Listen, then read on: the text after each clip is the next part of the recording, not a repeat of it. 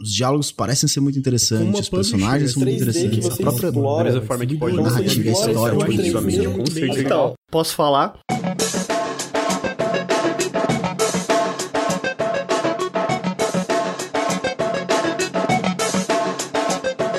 E aí, internet, eu me chamo Ricardo, você tá ouvindo aqui mais um episódio do Posso Falar. Você sabe, Lucas, Eu. que da última vez é, eu falei, você tá aqui em mais um episódio do Falando Sério?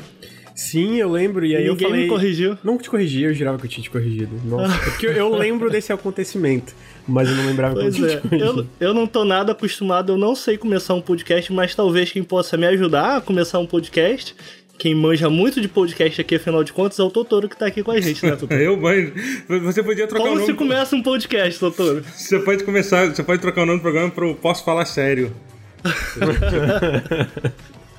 Eu, eu confundi totalmente e ninguém falou nada, cara. E aí eu tava, tava editando.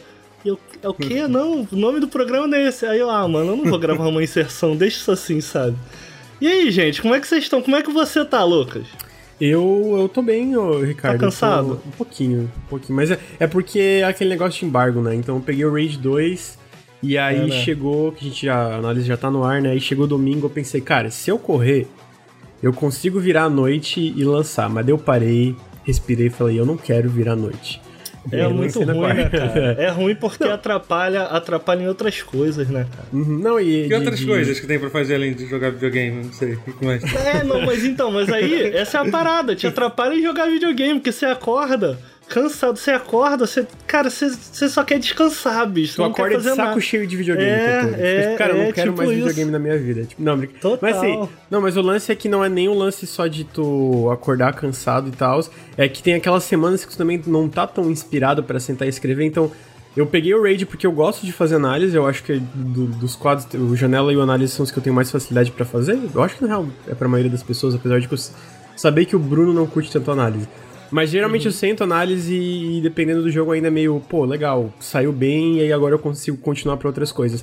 O problema do Raid 2 é que ele é legal, mas ele para por aí, sabe? E o open world dele é bem zoado, daí eu parei pra escrever e falei, ai, mano. Tô tão não inspirado essa semana e, e aí eu vou ter que escrever sobre um jogo que não parece tão inspirado também, sabe? O combate dele é muito bom e é isso aí. E aí meio que demorou um pouquinho mais, acabou que saiu na quarta em vez do embargo. Mas assim, pelo menos é um jogo curto, né? Pelo menos a campanha dele é, parece ser bem verdade. curta. É curto? Parece, Ah. é, a campanha, assim. A campanha, Se tu assim, vai direto à campanha, é 10 É que eu horas. sei lá, eu, e- eu, é, eu, eu gostei tanto do combate do jogo. muito bom, tipo, é muito Porque bom. assim, o, o combate é tão bom que, apesar dos, do mundo aberto não ser inspirado, que eu acho que é uma coisa que todo mundo diz, como basicamente todas as ações que você faz envolvem matar, matar gente, eu, eu tô feliz fazendo elas, pelo menos por enquanto, sabe? Mas. Ou mas é então, eu- a minha parada é que me parece que esses jogos que são mais. Eu não sei se vocês concordam, mas que não há um consenso, pelo menos pra mim, eles são mais interessantes de serem discutidos. Entendi. Sim, sim, concordo, concordo. Tem É. mais coisa pra. Uhum. É, é um tem, tipo de jogo que às vezes existe um duas- AIK, né, cara? Aham. Às vezes Existe são, um são certos jogos que, cara, as pessoas têm opiniões muito contrárias uma da outra. Inclusive, É que a gente vai falar hoje. né? É verdade, o? Sea of Thieves é um deles, mas antes da gente entrar no Sea of Thieves, eu queria que você falasse um pouco dos seus projetos aí, Totoro. Como é que tá o Opa. tutorial lá, o Totoro dele, como é que tá, o que, que você anda fazendo aí na internet, cara? Não tem nada, não, não, mentira. então, eu tenho. Bom, eu tenho. Eu tenho, eu, eu tenho o canal tutorial, que é, um, que é um meu canal de jogos que eu comecei em 2016. Só que no momento eu tô investido num outro projeto, num outro projeto chamado Totoro Daily, porque o, canal tutorial era um projeto que não era só meu, era um projeto que o, que o, Porta dos Fundos, a produtora do Porta, investiu e tal, e eles meio que fechou o ciclo que eles, que eles tiveram com o tutorial. Pô, eu sou super agradecido por tudo que eles fizeram, fizeram pra mim, ajudaram pra caramba, assim, em todo esse tempo. Só que, assim, o canal, o canal não é meu, o canal tutorial, entendeu? Então, assim, é, e como, pô, eu não quero parar de falar de videogame, eu resolvi, tipo, eu falei assim, cara, eu preciso fazer um outro canal onde eu possa continuar falando de videogame e eu não preciso me preocupar com, com, com o futuro. E aí eu criei um outro canal chamado Totoro Daily, que é um canal onde eu, eu lanço vídeo todo dia. É como se fosse um vlog. Agora eu já entendi, é um vlog, só que ao invés de eu ficar falando sobre a minha vida, eu fico falando sobre videogame. Porque é basicamente o que eu faço na minha vida. Pô, eu preciso, eu preciso admitir que eu lembro a primeira vez que eu eu conheci o Totoro, né? Acho que o Totoro é uma figura pública conhecida na internet. Uhum. É, e a primeira vez que eu conversei sobre videogames e o Totoro numa mesma sentença foi com o André Campos lá do Jogabilidade. porque eu tava lá para gravar o. Como era o nome do quadro deles? Que, tinha, que a Mel comandava? Ah, era o jogo. Jogo, jogo show, não é isso? Jogo show, jogo show. Jogo Vocês show. Fizeram? Eu, tava... um, eu, eu gravei um, eu gravei. Mas chegou a sair? Segundo... Saiu, o segundo jogo show é comigo. Ah, caramba. Segundo cara. jogo show é comigo. é. Aí eu tava lá pra gravar e o André me contou isso. Ah, não, o Totoro vai gravar aqui com a gente. Eu falei, nossa, mano, o que que o Totoro sabe de videogame? Tá louco? Que que... Qual foram? Que o André pede assim, não, me fala quais jogos. Quais jogos você gosta, para ele fazer uma parada que não seja uhum. impossível, né? Pra ah, sim, umas sim, perguntas sim, de acordo. Falei, o que que o Totoro falou? E não, mano, ele falou de Baldur's Gate, aí eu, caralho. eu fiquei assim, sério, cara? Aí eu... eu fui acompanhar o trabalho do Totoro e, cara, descobri que ele gosta pra caralho. ele, é, ele é mó PC gamer, assim, que, porra, é algo que eu, pelo menos, me identifico, porque eu também sou. Uhum. É, então, cara, fica aí o convite. Conheça o trabalho do Totoro na internet, que ele manja pra caralho de videogame. E ele gosta muito. Eu também faço live todo dia na twitch.tv barra canal tutorial à noite. Sem horário fixo, porque eu não consigo ter um horário na minha vida. Pois é, eu saí, eu saí, dessa, eu saí de um preconceito, assim, porque você já imagina. Ah, o cara é conhecido, ah, mano, o que, que esse cara tá falando de videogame? Sai pra lá. E aí eu lembro que eu fiquei muito. Em seguida ele me chamou para participar do tutorial. E eu participei também já de alguns programas lá do Pause, né? Que ele faz Sim, um podcast pô, de, de, de vários, um monte. Exatamente. e, cara, várias conversas maneiras, pô, foi muito, foi muito foi muito curioso, tipo, descobrir isso. E, uhum. cara, o cara, ele entende pra caralho, até por isso que eu chamei ele aqui. Então, bicho, posso começar a falar do sea of Thieves? Tá liberado. Seguinte, pode. cara, Sea of Thieves é um jogo que eu acho que quem conhece aqui o canal, quem conhece o Nautilus, sabe que a gente causou, uma, causou um pouquinho na época do lançamento, porque um vídeo que eu fiz questão de lançar foi em defesa do Sea of Thieves. Que é um vídeo em que. A culpa é toda de vocês que aceitaram o dinheiro da Microsoft também, né? cara, a quantidade de comentário. Nossa, e, e, foi, foi curioso, cara, porque até então, eu, se eu bem me lembro, eu posso estar errado, mas até então esse foi o primeiro vídeo ensaio que a gente fez de um jogo da Microsoft. Até então a gente tinha feito de. Tinha o Ori, né? É... Ah, tinha um Ori, é verdade. Mas de ensaio, eu acho que realmente depois do, do Ori. Mas você concorda o... que qua quase mas toda o, a maioria. O primeiro Ori jogo... não era exclusivo da. da... Era, era. Tinha era PC, exclusivo. né? Tinha é, ele não saiu pra Play 4, foi isso? Não, não, não, mas é, é que a IP do Ori é da Microsoft, né? Ah, ah, uhum, então, tipo, uhum. realmente era pra PC e Xbox, mas sempre foi um jogo deles, financiado por eles, uhum. etc. Cara, mas a maioria dos nossos vídeos ensaios até então, The Last Guardian, Joe, é, é, Bloodborne. Qual, qual mais a gente tinha? Do Bloodborne, isso quase todos eram dos jogos da Sony quando a gente lançou esse primeiro, esse primeiro vídeo ensaio. Até porque, um até porque é. a Microsoft não lançou muita coisa nessa geração. É. Não, com certeza, mas foi curioso. Tipo, assim que a gente gostou de um jogo da Microsoft a ponto de. Uhum. E eu chamei, eu admito, cara, eu chamei o ensaio de Em Defesa de Soft Thieves pra dar clique. Foi pra dar clique. É. É. Então foi curioso, tipo, a galera ficou muito, muito brava. E, cara, sinceramente, é um jogo que até hoje eu gosto muito, cara. Até hoje, quando ele saiu, ele foi anunciado é, alguns meses atrás, o, essa versão de aniversário, né? Em que a gente vai entrar mais no que exatamente traz uhum. de novo pro jogo. Mas eu lembro que eu fiquei muito empolgado, cara. Eu realmente estava ansioso pro lançamento. Eu gosto muito de Sea of Thieves antes do jogo sair na BGS de 2017, foi isso? O jogo saiu no início de 2018, não foi? Então foi na BGS de 2017, uhum. isso. É. A Microsoft estava com um stand bem, bem grande lá e, enfim, tinha, tinha vários lugares para você jogar Sea of Thieves. Eu joguei, eu joguei um pouquinho, rapidinho, assim. Tinha alguns desenvolvedores de, de Sea of Thieves lá. Então eu tive a oportunidade, eu tenho uma entrevista, entrar lá no canal ah. do tutorial, eu entrevisto um deles. Infelizmente, eu tenho uma crise de tosse no meio da entrevista. eu tava meio nervoso, eu comecei a tossir, tipo, foi, meio, uhum. foi meio, é meio lamentável a situação, mas, mas assim, tipo, foi muito legal, cara. Pô, é, eu, eu era um jogo, eu tava super acompanhando esse jogo, assim, de todos os exclusivos da Microsoft um jogo que sempre me deixou muito, tipo, caramba, curioso para saber como é que seria, né? Mas sim, eu também tava muito animado pro jogo. É, então, antes de eu entrar pra gente falar exatamente de, de qual foi a impressão de vocês no lançamento do jogo, e cara, aqui eu quero deixar bem claro que eu acho que ele teve vários problemas, pelo menos da minha interpretação. Mas uma das coisas que me chamou a atenção, apesar de eu não estar tá esperando antes do lançamento muito, do tipo, caramba, eu quero muito jogar esse jogo, quando eu fiz o vídeo pro Nautilus, eu assisti uma palestra que eles têm na GDC, e uma coisa que eu acho muito interessante sobre esse jogo, de forma geral, eu gosto muito do processo de design da né? Então eles falam que antes do Sea of ser o que era, eles chamavam ele de Projeto Atena, né? Em que basicamente o jogo poderia ser qualquer coisa. Tipo, desde um RPG, um jogo de corrida poderia ser qualquer coisa. A única coisa que eles tinham em mente é que precisava ser um group sharing narrative, que eles chamam. Então, tipo, um jogo de construção compartilhada de narrativa, sabe? E que em volta disso eles ficaram raciocinando que tema eles poderiam colocar e aí eles moldaram, criaram um jogo a partir desse conceito de um jogo de construção compartilhada de narrativa. Não necessariamente eles tinham em mente, cara, vamos fazer um jogo de pirata.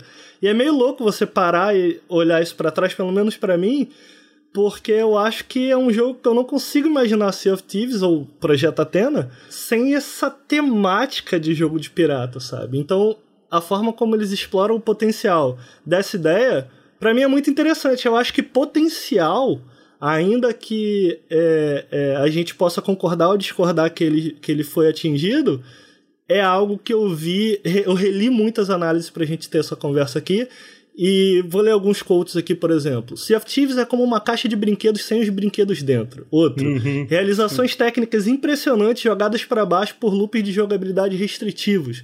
Outro, um jogo cheio de potencial, com incrível atenção aos detalhes e oportunidades para se criar suas próprias histórias. Infelizmente, tudo isso se apaga devido à sua falta de conteúdo original para manter os jogadores motivados. Todas essas análises citavam de alguma maneira potencial. Então a minha pergunta aqui para a gente abrir é: cara, é, vocês acham que um ano depois esse potencial foi atingido? É, eu acho que sim. Eu acho que, se, assim, até, teve até uma, uma, conversa que eu tive recentemente com um amigo meu, que também é um amigo meu, que ele sempre. O que, o que eu gostei dos seus vídeos durante todo esse período, que é um jogo assim, realmente, quando o jogo lançou, a gente jogou pra caramba, só que a gente chegou pô, acabou tudo que a gente tem que fazer. Então é isso. Eu parei de jogar, uhum, aí teve uhum. os outros updates, e foi. E aí a gente fazia o update, eu fiz com o do Tubarão, foi legal, a gente foi voltando. Teve um update outro que eu não cheguei a voltar, mas era um jogo que era legal de saber que você podia voltar para ele, sabe? Porque daqui a pouco você uhum. ia voltar e você ia ver um jogo diferente. Eu gosto disso, sabe? Uhum. E assim, e esse amigo meu falou assim: pô, eu acho que o jogo tinha que ser lançado como ele tá hoje. Se tivesse sido lançado desse jeito, ele teria uma resposta da, uma resposta da crítica muito maior.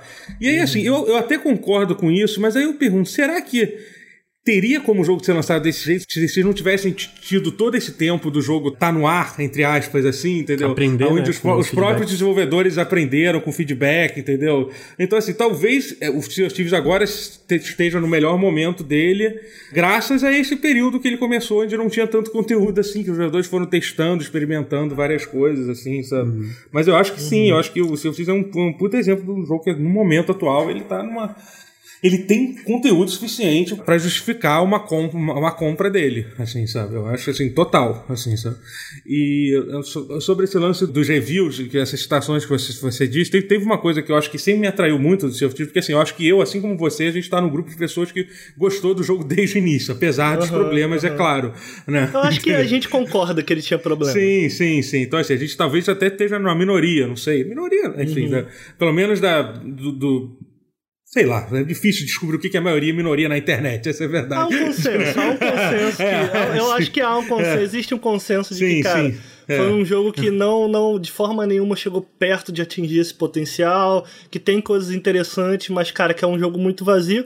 Eu nem chego a discordar, sabe? Eu acho que você falou como você ia e voltava para ele, realmente, cara. O que a gente tinha ali no lançamento era, era um esqueleto, né? É, porque assim, a coisa que mais. Uma das coisas que mais me deixou me deixou feliz com o jogo, que mais me agradou quando lançou, foi o fato dele fugir de todas as mecânicas que a gente está acostumado a ver em jogos online, de você não ter aquele nivelamento, de você não ter uma de você não ter uma árvore de habilidades. E é uma coisa que até hoje tem gente que não entende. Por exemplo, eu tava jogando Sea of Thieves, é, eu tava jogando a expansão e tinha gente no chat perguntando, pô, eles adicionaram uma progressão, progressão no jogo, finalmente, sabe? Eu falei assim, cara, não, entendeu? Eu espero, eu espero que eles nunca, eles nunca adicionem, entendeu? Acho que essa é a grande, essa é uma das melhores coisas do jogo aí, sabe? Eu sei, tudo bem, se todo o jogo fosse assim, ia ser meio chato, eu concordo, é Exato. é legal ter uhum. progressão.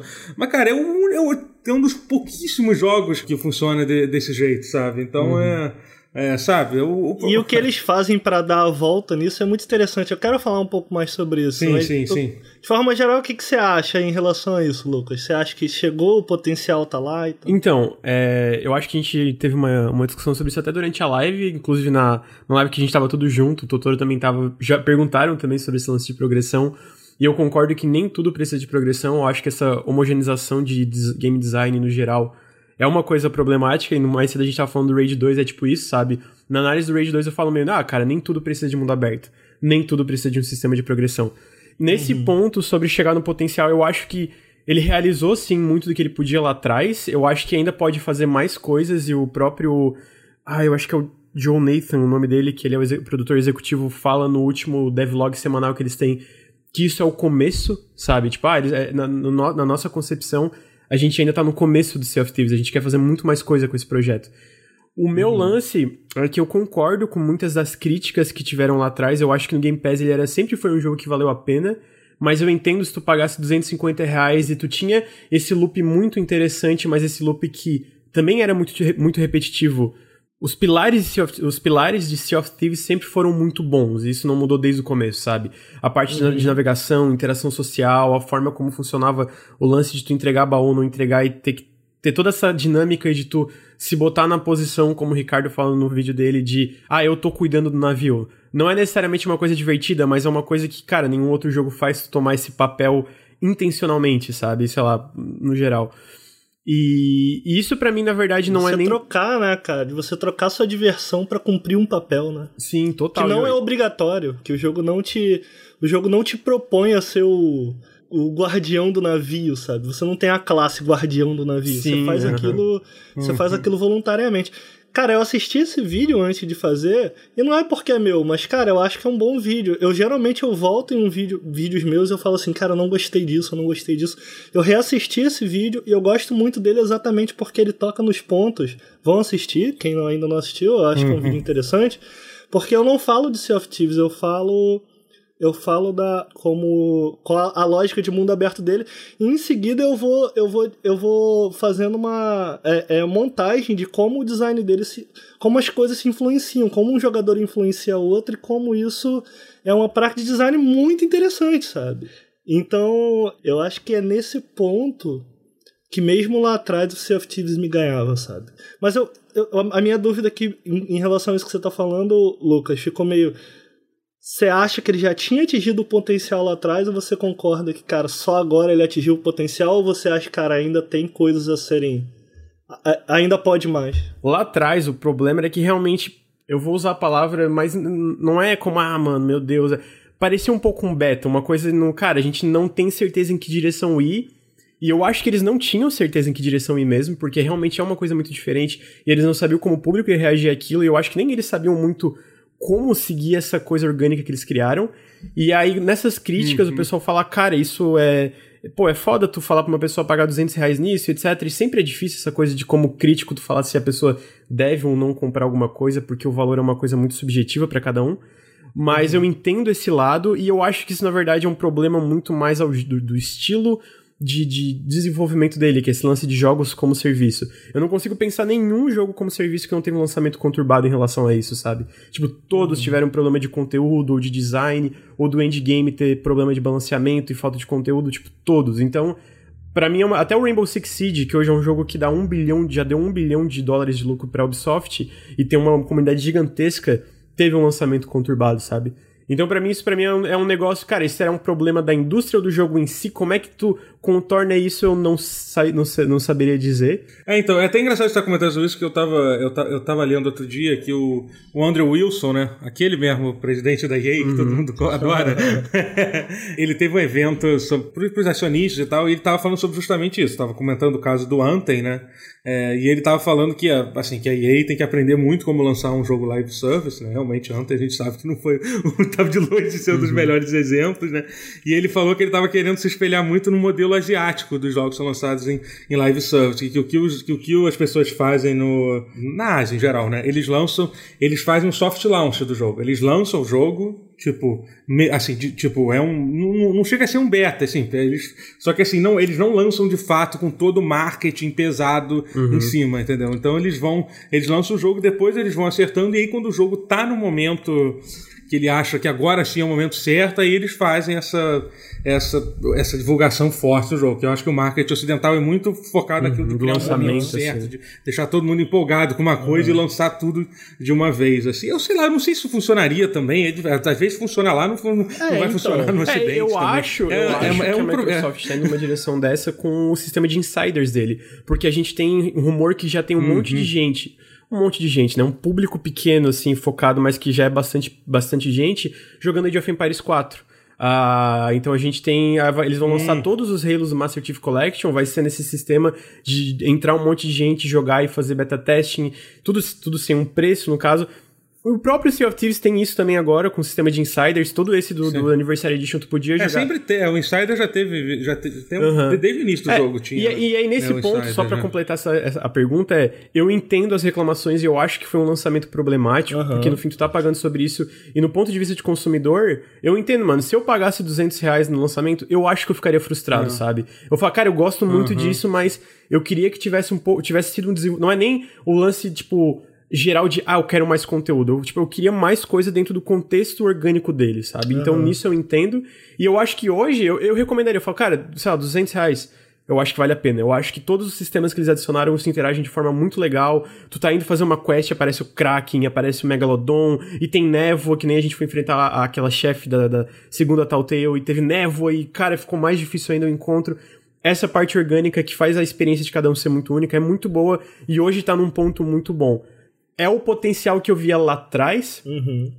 Que eles, cara, eles entenderam a dinâmica do jogo, eles conseguiram alcançar uma coisa muito boa. Mas eu acho que tem muita coisa que pode fazer isso ao mesmo tempo. Mas hoje, eu acho que, ah, mano, o Sea of Thieves é um AAA que vale o preço tal, tal. Eu, cara, eu falaria tranquilamente que sim. Uhum. Uh, sabe? É, então, aqui eu acho que eu tenho dois pontos. O primeiro é tipo, eu lembro que lá atrás no lançamento é, é, de novo, é por isso que eu gosto desses jogos que são meio problemáticos, porque eu acho que tem muitas coisas, muitas conversas a se ter, né, em volta desses jogos. Mas, tipo, eu lembro que lá atrás eu pensei, cara, eu não entendo a reclamação do cara que joga 20 horas de Sea of Thieves. 20 horas, 20 horas, né? Com 20 horas você termina, sei lá, um Last of Us e meio, sabe?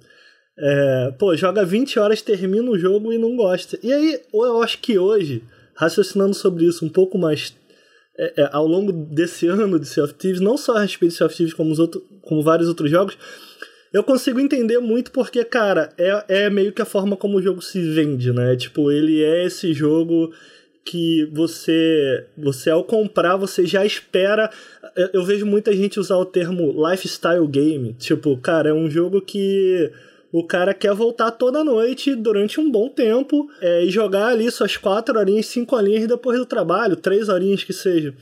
E realmente o Sea of Thieves ele oferecia talvez 5, 6, no máximo 10 horas muito intensas. E nessas 10 horas você já conseguia entender claramente o loop de jogabilidade, muito rápido. Mas depois uhum. de 10 horas havia só repetição em cima daquilo. E até mesmo a coisa mais interessante que era a tensão de você tá, tá completando uma missão, levando o tesouro que você demorou, sei lá, uma hora para conseguir, aquele, aquele montante de tesouro, e ser e algum jogador te parar, te roubar, até mesmo aquilo come, começa a se perder, sabe? Porque na, no lançamento, as lutas, você dava respawn com muita facilidade. Às vezes você dest conseguia destruir o barco do inimigo e ele dava respawn rápido, já vinha atrás de você de novo. Então, cara, você vê que é um jogo que sim, aquilo que o, que o Totoro falou. Sim, ele precisava de jogadores, ele precisava desse fine tuning, de tipo,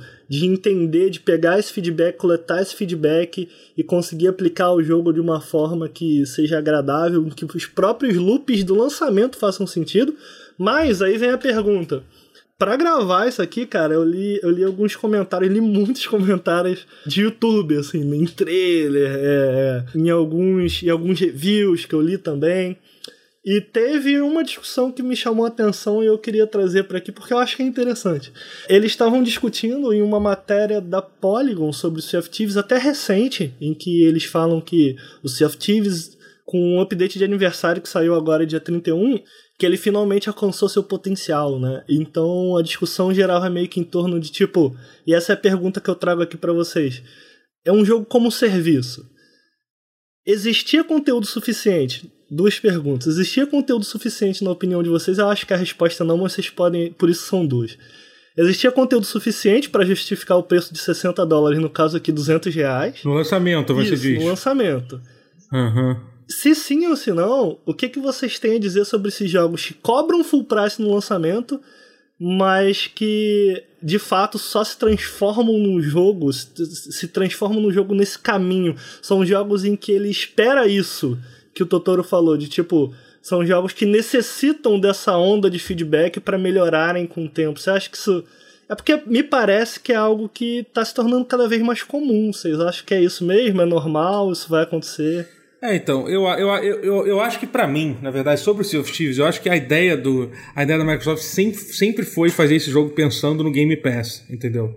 Eu acho que assim, eu acho que claro que a gente tá falando, teve gente que comprou, que comprou o jogo e tal, mas eu acho que assim, acho que a Microsoft sempre viu esse jogo, cara, esse jogo vai. Assim, que não era possível que alguém lá, lá dentro não olhou pro jogo quando ele lançou e falou assim, gente, tá faltando muito conteúdo e se ele fosse nesse lançado jogo. só alguém... no Game Pass, então? Só no Game Pass? É, porque o meu, que... meu ponto é esse, tipo, cara, eles fizeram certo em lançar o jogo a 200 reais e se o jogo não fosse vendido?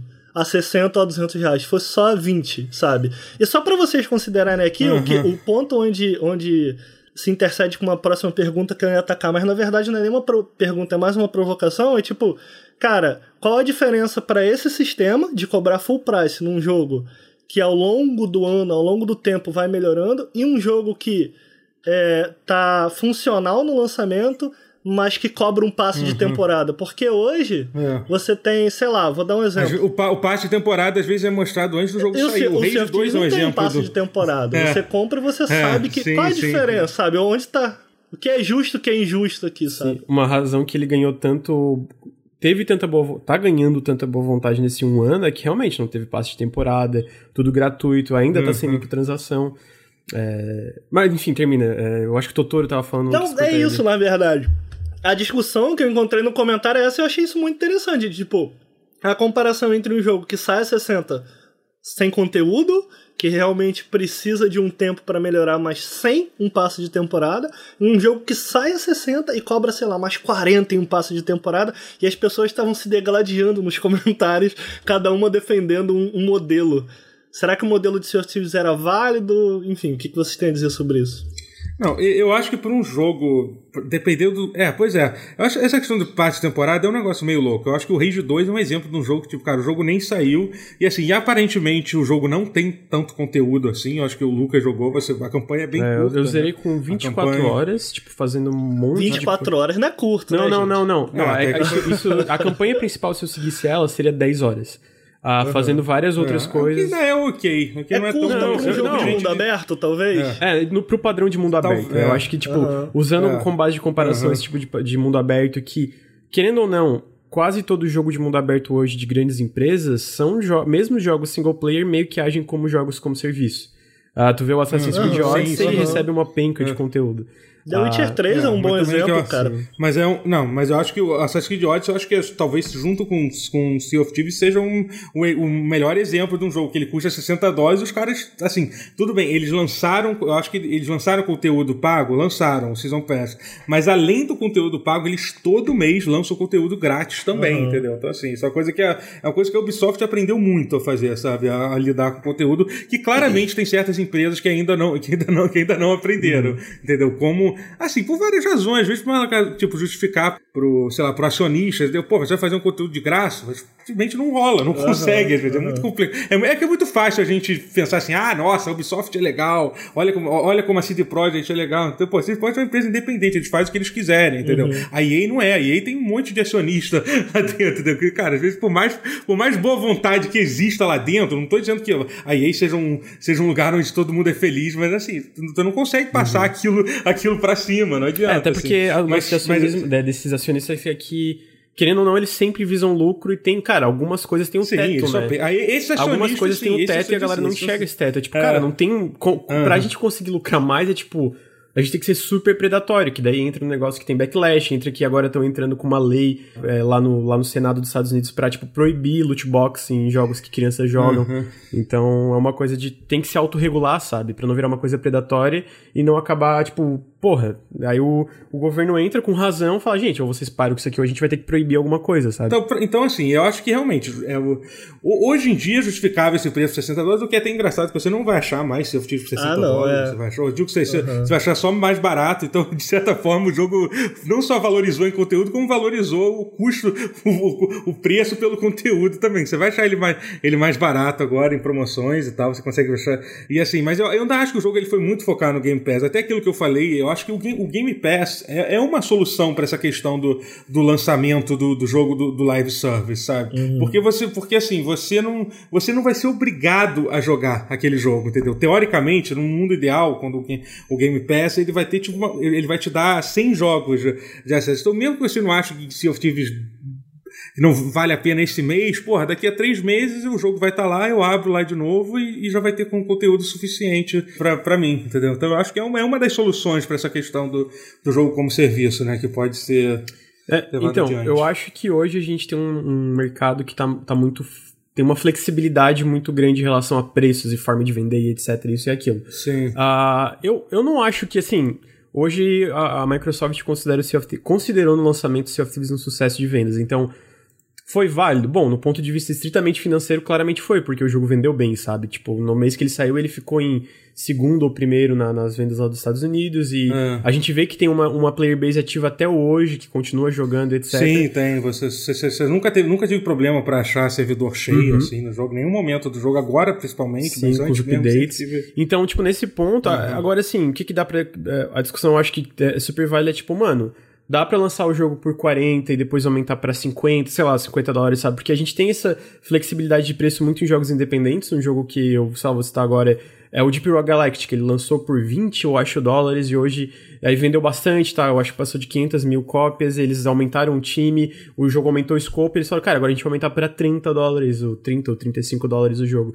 E não teve nenhum backlash, porque a galera entendeu, sabe? Tipo, se tu, se tu é comunicativo com a comunidade, se tu é aberto, se tu eu acho, né? Não vou falar que é sempre. Talvez daqui a um tempo a gente aumente o preço por, por X, Y e Z por causa disso. Então, comprem agora que depois vai aumentar porque a gente adicionou mais conteúdo, aumentou o time, pá, pá, pá. Tudo bem que o Sea of Thieves eu acho também é um caso diferente porque ela tá, ele tá sobre essa organização trilionária, né? Porque a Microsoft vale um trilhão de dólares, se não me engano, agora uh, atualmente. Uhum. Então, tem uma dinâmica diferente. Mas com essa flexibilidade, tanto pelo Game Pass como por betas, como por essa coisa de poder aumentar e abaixar o preço, promoções tinha várias formas de fazer. Eu, como eu falei, eu se fosse um, um, um cara que fosse lá e comprasse Sea of Thieves, eu acho que ficaria frustrado por pagar o que, que ele era lá no lançamento. Então eu acho que sim, uhum. talvez poderia ter sido outra, outra estratégia. Agora também, tipo, é, é, vale dizer que por mais que eu tenha esse problema com jogos como serviço no geral, porque pelo menos essas mega produções de jogos como serviço, elas sempre são problemáticas, inclusive até jogos da Ubi voltados pra parte multiplayer. Eu lembro que eu tava lendo sobre o The Division 2, e aí o tutor que jogou mais pode me corrigir, que a galera tava reclamando um pouco do endgame, que era desbalanceado e tinha problema de loot, etc. Então, ele sempre uhum. tem algum problema, sabe? Ele fica, pô, será que isso é saudável, não é saudável? Mas é uma coisa que dá dinheiro, né? Então, é tipo, pô. Claro que existem níveis de ah, problema, total, né? Por exemplo, sim, o, teve os níveis do, do Anten, o nível do The Division 2, por exemplo, é considerado de jogos live service um dos melhores lançamentos uhum, recentes, dúvida, assim, sabe? Foi super, foi super elogiado. Tipo, se compara com outros jogos, é, é são muitos mais problemas. É, não, e, e assim. tipo, também vale a discussão, que daí eu acho que para outro podcast, tu pega o Fortnite, que é o exemplo de conteúdo mais rápido, mas é para ter esse conteúdo, eles estão lá sofrendo um crunch muito fodido, sabe? Que é. saiu aquela matéria na Polygon recentemente. É. Então, tipo, é, é foda. Mas assim, estritamente do ponto de vista, eu acho, cara, podia ter sido talvez um pouco mais barato e aumentado o preço depois, sabe? Porque eu acho que hoje o, o Sea of Thieves é um jogo com muito conteúdo e muito conteúdo bom, sabe? T todos os patches eu achei legais. Especialmente esse do Anniversary foi. Mano, o, o Telltales, que, que saiu pra mim, é um dos melhores jogos de 2019, sabe? Sendo que é um jogo que é saiu ano passado. É, é, muito não, legal. É. é. muito legal. Só ia falar assim que eu acho que a ideia de aumentar o preço o preço depois do lançamento é uma coisa que, assim, talvez no mercado independente, da galera que acompanha, que, que tipo, um jogo tá em early access que, e um jogo, um jogo de nicho, o público entenda, mas acho, acho, acho que isso é bem difícil para um jogo tipo com, que a, com o acesso que a Microsoft queria que o Sea of Thieves tivesse, que o público fosse entender você lançar um jogo a 30 dólares e depois anunciar que o jogo vai, vai custar 50 dólares, uhum. entendeu? É uma coisa que eu acho que não, que não aceitaria. Eu acho que, eu acho que faria sentido ser, o jogo ser lançado mais barato. Eu acho que ele poderia uhum. ter sido lançado por 40 dólares ao invés de 60, uhum. talvez, sabe? Você acha que isso que de, alguma, de alguma forma isso mudaria a crítica que ele recebeu no lançamento, se ele tivesse saído mais ah, barato? eu acho que sim, Será? cara. Eu acho que sim. Eu acho que sim. Assim, acho que sim. Uhum. Eu acho que é, em algum momento você todo até você, quando faz review no jogo, você para pra pensar assim. Eu sei que é muito difícil avaliar o valor real de um jogo, porque, pô, é uma das contas que eu menos, que eu mais odeio responder. Tipo, ah, vale a pena comprar esse jogo? É porque, tipo, cara, essa, essa no final das contas é uma resposta pessoal sua. Você, eu não sei quanto dinheiro Concordo. você tem sobrando para comprar, para comprar jogo. Eu não sei o quanto você gosta desse gênero de jogo. Eu acho horrível responder essa, essa pergunta, então, sabe? Essa, tipo... Esse é o meu lance. Eu acho essa pergunta eu trouxe aqui porque eu acho ela muito interessante que eu, sinceramente, não sei responder. Do tipo, ah quão ético foi lançar o jogo a 60 dólares, sendo que não realmente de fato faltava conteúdo ali. É, mas ao mesmo tempo, pô, beleza, mas hoje ele ainda ainda custa 60 dólares, não saiu nenhum passo de temporada. Enquanto isso, você tem esses jogos a 60 que já saem com passo de temporada. Isso é muito mais. É muito pior, essas empresas são muito mais vilões. Essa era a discussão que eu tava vendo acontecer e eu fico, cara, não tenho resposta para isso. O meu lance é que eu acho que, eu acho que, se ele tivesse saído mais barato, daria na mesma. Eu acho que daria na mesma porque é meio que isso que eu falei mais cedo, de tipo, é o que a gente espera, as ansiedades que giram em torno de um jogo do gênero como esse. Do tipo, as pessoas compram, não importa se custa 40 ou não, as pessoas compram esse jogo já na esperança de extrair dele cara, suas quatro horinhas sema semanais ou quatro horinhas diárias que eles vão tirar, vão sentar ali e vão jogar um pouco, sabe? Então eu fico, cara, ainda assim era um jogo que não ia sustentar essa galera por muito tempo e eles, cara, eles iam ficar frustrados, sabe? Então é uma, é uma, é uma pergunta, eu realmente acho difícil, sei lá, fica aí para quem tá ouvindo, se vocês quiserem comentar, sem xingar nenhum amiguinho daqui, por favor, comentem. é, porque a galera fica brava, né, com esse, com esse ah, assunto. Eu só é. ficar bravo. Pois é. é. Mas, cara, eu queria trazer um pouco aqui pro jogo em si, pro update em si, pra gente falar um pouco também do que a gente achou do jogo em si, além de toda essa discussão. Eu queria, eu trouxe essa discussão muito porque eu acho interessante essa, esse bate-papo. E no final eu tenho também uma pergunta que eu fiz exclusivo aqui pro doutor. Então esse aqui é o gancho para você continuar ouvindo até o final. Mas, cara, é... acho até que o Totoro, Lucas, jogou mais o jogo entre updates do que a gente. Que ele saiu aqui. É, a versão 1.1 foi o The Hungry Deep, em que foi uma quest de um tubarão gigante que você tinha que tocar um tambor, né? Uhum. E se aliar com uma outra equipe. Sim, sim. É, em... Achei excelente. Esse eu não joguei, a gente não jogou esse, cara. É, a gente não jogou pô, esse. Foi muito legal, cara. Foi uma coisa que. ele Cara, é, eu acho que essa ideia foi genial que eles inventaram de colocar a ideia que pra, pra chamar o tubarão você precisa, você precisa de mais Tinha que fazer um ritual, era isso? É, não, basicamente você tinha que tocar o tambor com uma música específica, uhum. mas tinha que ser mais de quatro pessoas, uhum. entendeu? Então, assim, você precisava no mínimo ser um galeão junto com, uma corvette, né? Com, com, com um navio assim, entendeu? E, pô, isso quebrou muito essa questão, pelo menos durante esse update, a questão de, tipo, aquela coisa de, de atirar, de, de chute on site, assim. Uhum. Você via uma, uma, outra pessoa, você atirava. Ali, cara, e era muito legal isso. Você parava, conversava com o Xuxa, pô, bora fazer a quest, não sei o quê. E aí tinha a questão, e ainda tinha a questão da traição, que a gente chegou a passar por isso nessa quest. E quando você matava. Eu, agora, eu tô meio. Quando você matava o tubarão, ele dropava. É, é que agora faz tanto tempo que eu fiz, mas ele dropava alguma coisa é, e aí você podia, você podia nessa hora atacar, atacar outro barco, entendeu? Então ainda tinha essa tensão. Eu acho que eu cheguei a passar por isso uma, uma vez, sabe? Eu esqueci exatamente como é que funciona, mas, mas rolava essa tensão, uhum. assim, sabe? Não, e, é, e foi, foi muito é legal. É maneiro porque geralmente você, o meio que, o jogo meio que te induz até por ser essa fantasia pirata, hum. que você seja um pirata, que você é, é, é, é, roube coisas de outros navios e tal. E aí, nesse, nesse caso, o tambor era uma ferramenta nova, né? É, e essa bandeirinha que você podia fazer para se aliar com uma outra equipe, né? Isso, foi, a aliança começou aí, né? Foi, foi, foi aí mesmo. Foi, aí foi. a gente teve o Cursed Sails, em que eles trouxeram. Que foi a versão 1.2 em que eles trouxeram navios piratas uhum. controlados por inteligência artificial, né? Rolou uma quest. Eu não sei se você fez essa, Totoro. Então, eu não fiz essa quest. Eu, eu, fiz uma outra que foi um update menor que teve que foi a dos tronos. Eu não sei se qual ah, foi o, o, que, que, que esses foram os updates maiores, mas teve algumas outras coisas que eles adicionaram, tipo quando eles adicionaram o esqueleto que carregava o barril e tal. E um deles era um que era, que era dos tronos, que também tinha uma quest dessa, que basicamente isso tem até hoje no jogo. Tem, isso é até um, um ponto que é interessante a gente falar sobre essa questão do não sei se você quer entrar nisso, essa coisa do limite de tempo do, do, do, conteúdo do jogo, né? Porque tem certas coisas que, por exemplo, a do tubarão tinha certas.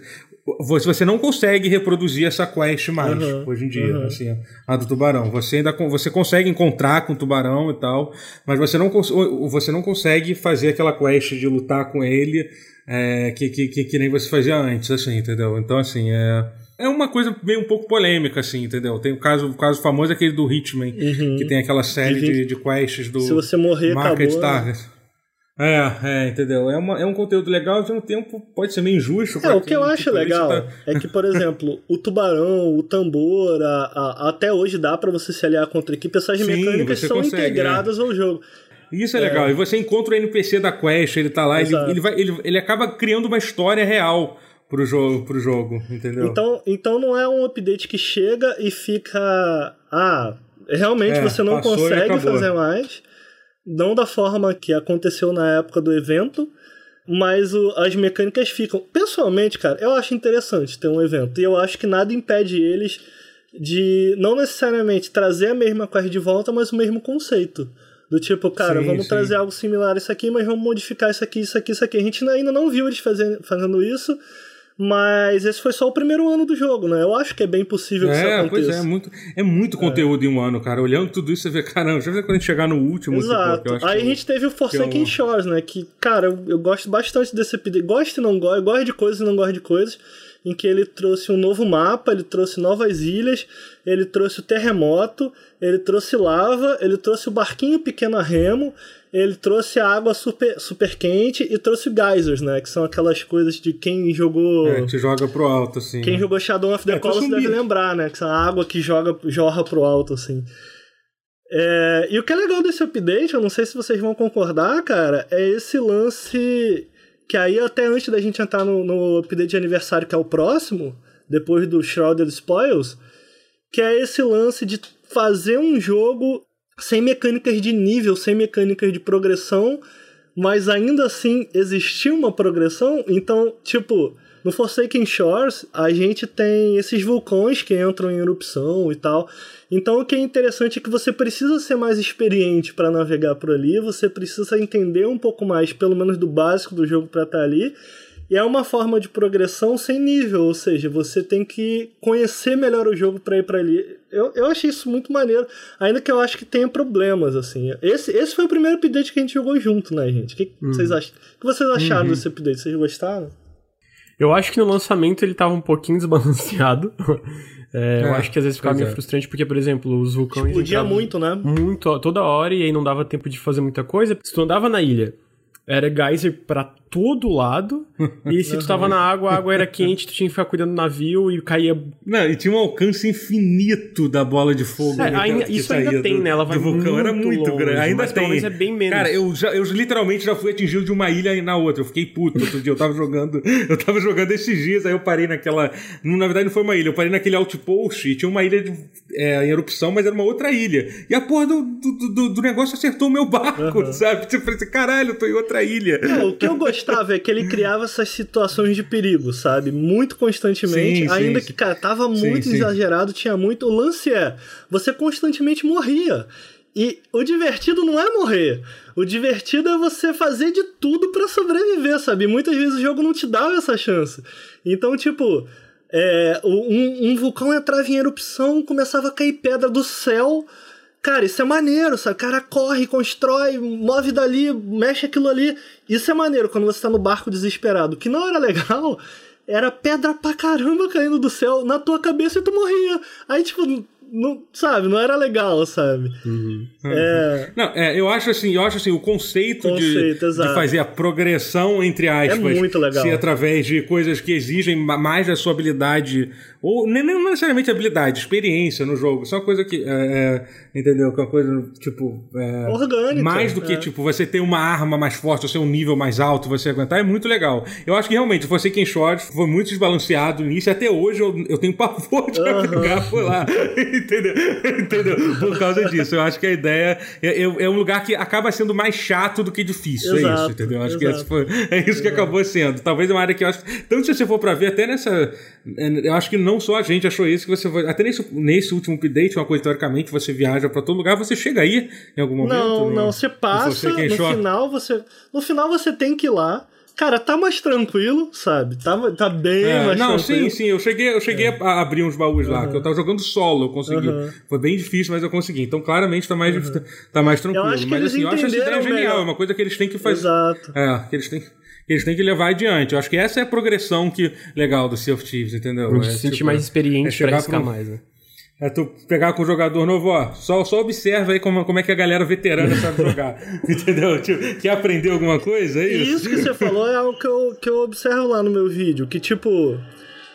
A falta de progressão, de tudo ser um para um, é o que faz a observação ser tão legal no jogo, porque, cara, quantidade de coisas que no início do jogo, agora eu nem lembro mais, faz muito tempo, um ano atrás eu iniciei Sea of Thieves pela primeira vez, mas a quantidade de coisas que você aprende vendo as outras pessoas fazerem é enorme exatamente porque você sabe que o que aquela pessoa tá fazendo, você pode também, porque o jogo é um para um, sabe?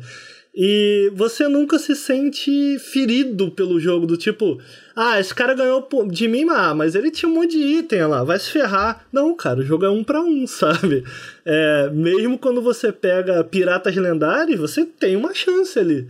O lance é que eles têm muito mais experiência com o jogo. Eu, eu, eu gosto pra caramba disso, assim, cara. É eu muito bom. E até aí, assim, cara, sinceramente, é, é um design que hoje em dia não é mais tão comum em jogo multiplayer, sabe?